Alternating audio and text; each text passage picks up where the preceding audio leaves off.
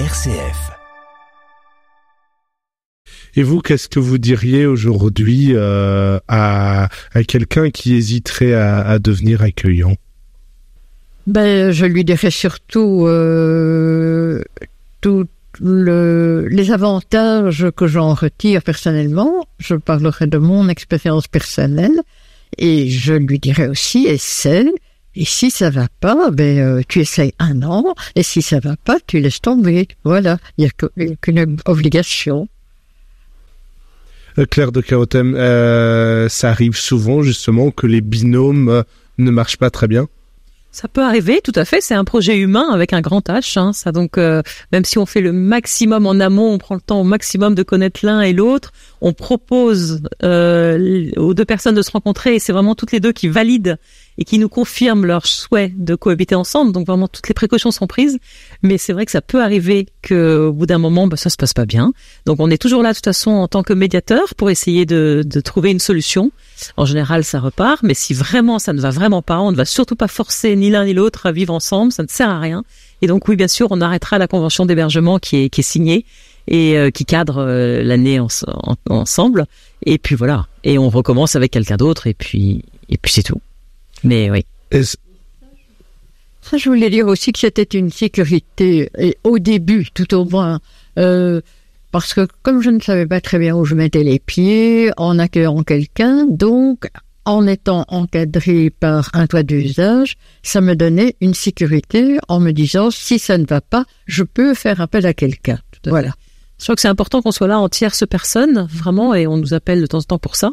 Et puis il y a un vrai contrat, il y a une convention d'hébergement à titre provisoire et précaire qui est signée et qui cadre vraiment chaque binôme en fonction du besoin des uns et des autres. Et voilà, et on s'attache bien à ce, ce cadre tout au long de l'année.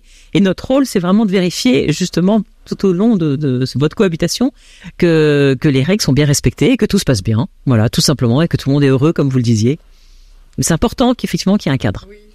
Parce que j'ai connu quand même un, un problème à un moment donné avec euh, une jeune fille euh, qui, je trouve que son papa avait été un peu vite en besogne, donc elle sortait de secondaire et son papa lui avait donné euh, une somme d'argent en disant qu'elle devait gérer cette somme d'argent toute seule.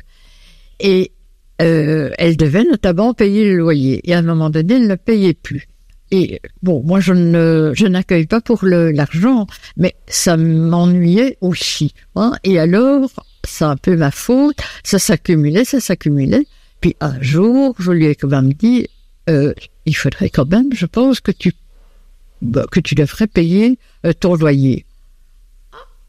Mais non, qu'elle me dit. Moi, je suis partie en vacances, donc je ne vais pas payer. Et donc euh, voilà.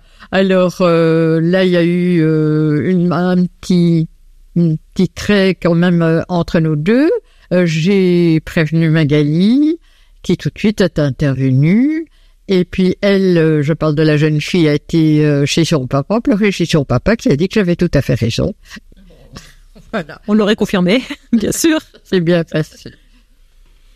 Et justement, parfois, vous, vous découvrez un peu des, étudiants euh, qui, débarquent un peu dans, la vie active, qui parfois sortent de secondaire. Euh, c'est facile de les épauler ou parfois, ben, il faut, leur rappeler un peu les, choses de la vie, on va dire?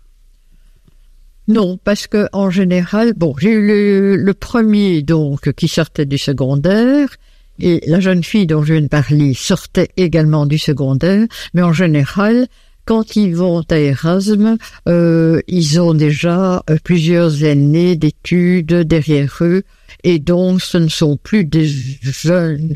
Euh, si ça reste des jeunes vis-à-vis de moi, mais enfin, ils ne sont pas euh, dans la vie active, on va dire, pour la première fois. Hein, ce sont des étudiants qui s'assument, qui font bien leurs études et qui organisent leur temps correctement entre le moment de se détendre et le moment d'étudier. Donc ça, va faire neuf ans, c'est ça que vous accueillez des... Non, c'est la huitième année du coup. C'est la huitième année du coup que vous accueillez euh, des gens ici. Vous continuez encore, euh, vous allez continuer euh, longtemps encore à le, à le faire ou? Oh, mais j'espère bien. non, je suis très contente. c'est une très bonne formule pour moi. et tant que je suis en forme, ben, j'espère pouvoir en accueillir encore beaucoup. Comment est-ce que ça fonctionne? Est-ce que c'est toute l'année? Est-ce que c'est uniquement pendant les, périodes scolaires, on va dire? Mais ça dépend euh, des étudiants. Hein. Euh, donc les deux premiers que j'ai évoqués, ils rentraient chez eux euh, pendant les, les, grandes vacances. et puis après ça, comme beaucoup, c'était des étudiants en médecine, ben, ils continuent. Hein, les vacances, malheureusement pour eux, ça n'existe plus.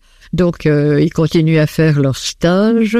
Et en général, quand ils quittent, ils quittent fin septembre puisque leur contrat va toujours jusque fin septembre. Je parle au niveau de l'hôpital, euh, notamment Erasmus. Et donc, euh, voilà, et après, j'ai quelqu'un d'autre. Euh, donc, les grandes vacances, c'est aussi une sécurité pour moi, puisque, en général, il n'y a plus personne pendant les grandes vacances. Et donc, je suis contente d'avoir un étudiant avec lequel je puisse parler. Et si je pars en vacances aussi, ça, c'est aussi intéressant quand je pars en vacances, je pars en généralement pas pendant les grandes vacances, c'est plutôt euh, en dehors des grandes vacances, euh, quand on a le choix euh, de ces vacances. Et je sais qu'il y a quelqu'un à la maison, donc ça me rassure aussi que de laisser la maison toute seule. Quoique j'ai des voisins très très gentils et je dis aux voisins voilà je pars et surveille aussi. Mais quand je sais qu'il y a quelqu'un, c'est encore mieux. Alors peut-être euh, Claire de Kérotem, on, parle beaucoup ici de un toit dosage. Est-ce qu'il y a des moyens de contacter d'une façon ou d'une autre un toit dosage Il y a un site internet, bien évidemment, c'est un toit dosage avec des chiffres pour un et deux. Tout à fait, oui, il y a mille moyens de nous contacter, faut pas hésiter. C'est le chiffre 1 TOIT, chiffre 2 AGES. Euh, .be, voilà, sur Internet. Ça, c'est pour le site. Et, et puis notre numéro de téléphone, je peux donner le mien, qui est le 0475 93 28 28. Et voilà, j'y répondrai avec grand plaisir. Vous, voulez bien peut-être répéter Oui, répétez le 0475 93 28 28. Et du coup, il faut déjà postuler maintenant pour l'année prochaine? Oui, tout à fait. Il faut surtout postuler maintenant parce que c'est ça nous prend du temps nous d'aller rencontrer chacun. De, de, on prend vraiment ce temps-là. Et donc euh, oui, il faut vraiment ne, pas trop tarder à, nous contacter. Et c'est difficile pour vous justement de créer des binômes qui marchent? Euh, bah, écoutez, après 14 ans, on commence quand même à avoir une petite habitude.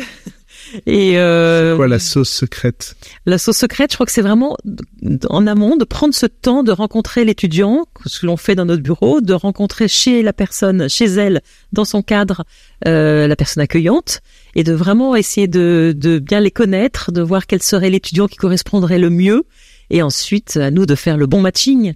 Mais c'est vrai que c'est important de, de, pour nous, pour notre équipe, de prendre ce temps de rencontrer l'un et l'autre avant de créer et de se précipiter pour faire un binôme. Est-ce qu'il y a des étudiants que vous oui. Euh, que vous refusez Oui, tout à fait. Euh, on a malheureusement un rôle de sélection du côté étudiant, mais aussi du côté accueillant, ça je reconnais. Euh, c'est important parce qu'on se rend compte parfois que des étudiants nous contactent mais sont pas du tout dans l'esprit intergénérationnel et peuvent être attirés simplement par le côté financier qui est attractif, hein, on le sait. Donc il faut quand même qu'il y ait cette envie-là aussi de, de, participer à ce projet. Euh, on peut avoir des, des, accueillants qui vont nous proposer, euh, euh, qui n'ont pas de chambre, mais qui nous disent ben, j'ai un coin du salon où l'étudiant pourra aller. Par exemple, ben non, je suis désolé, l'étudiant peut pas avoir un coin de salon, c'est pas possible, faut une vraie chambre. Euh, voilà, donc oui, ça nous arrive de, de, de dire non, mais c'est pour le bien de l'un et l'autre. Je crois que pour qu'une cohabitation se passe bien, il faut quand même que que les éléments au départ soient bons pour que se donner le maximum de chance. Et c'est quoi un bon esprit intergénérationnel du coup? Ah, c'est euh, c'est euh, de la bienveillance, c'est avoir envie de peut-être d'aider l'autre spontanément. Euh, c'est c'est envie d'en apprendre plus sur une génération qu'on connaît moins, dans un sens comme de l'autre d'ailleurs. C'est un partage d'expérience. Euh, vous le disiez, vous, vous partagez avec vos amis ce qu'on vous dit, ce que les étudiants peuvent vous dire. Euh, donc voilà, c'est c'est être curieux de l'autre et et avoir envie d'aider un jeune. Je crois que aussi, en tout cas du côté accueillant, ça, c'est vraiment un des éléments premiers qui revient quand on demande pourquoi ils, accueillent des étudiants. C'est aussi simplement pour aider un jeune. Voilà. Ça, ici, on a le, le cas particulier donc de, de, de Michel.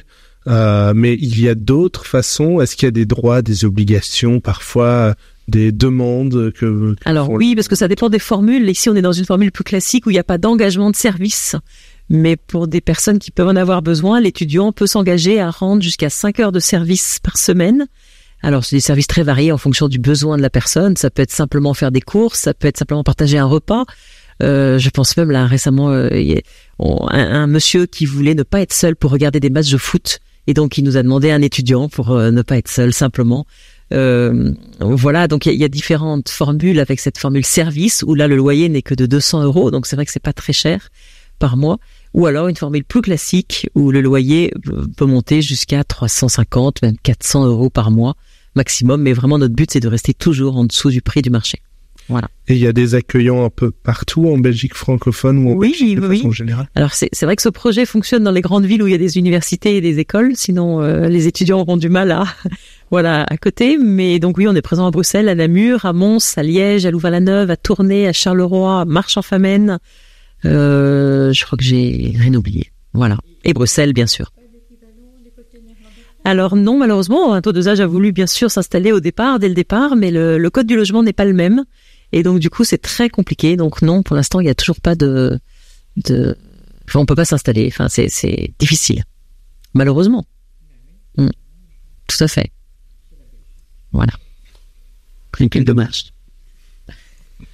Et euh, est-ce qu'il y a peut-être euh, un, élément encore que vous aimeriez partager euh, l'une et l'autre autour de, ce que vous vivez comme expérience?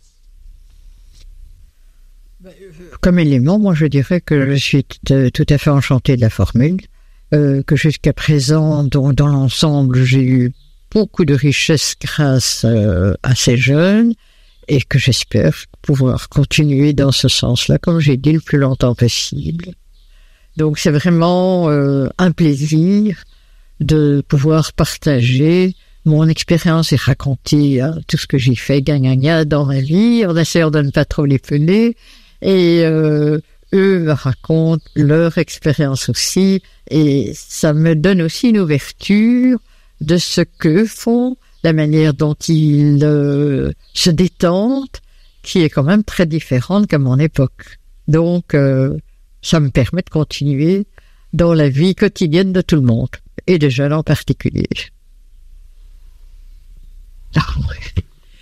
Euh, ben voilà, comme disait Madame, c'est vrai qu'il y a une grande liberté d'un côté comme de l'autre, donc je pense que il faut pas hésiter à, à se lancer dans cette belle aventure intergénérationnelle. Euh, nous, notre, euh, même pour l'équipe, on, on a des retours, des témoignages euh, euh, des deux côtés qui sont euh, boostants pour nous, qui nous donnent envie de continuer encore, encore plus. Euh, c'est vrai quand une dame nous dit, alors je pense à une personne plus âgée, mais que grâce à la présence de l'étudiant qui, qui la sécurise, elle peut rester un an, deux ans, trois ans de plus chez elle dans sa maison. Et ben on en, est ravis. C'est vraiment, euh, on se dit qu'on a qu'on a fait quelque chose de, de bien. Et puis là, je vous entends et, et je me dis que ben là aussi c'est c'est c'est super. On voit qu'il y a un vrai lien et ça ça nous fait plaisir. Donc on a qu'une envie, c'est de continuer et de d'espérer qu'il y aura de plus en plus de binômes qui se créeront. Merci à vous, euh, Michel Momens, Claire de Kirotem. Peut-être euh, pour pour terminer, les, les moyens de contacter, du coup, c'est le chiffre 1, puis toi avec t à la fin 2 âge au pluriel.be ou, ou un numéro de téléphone. Le 0475 93 28 28. Merci beaucoup à, à toutes les deux de nous avoir partagé un peu votre vécu, votre ressenti. Merci à vous.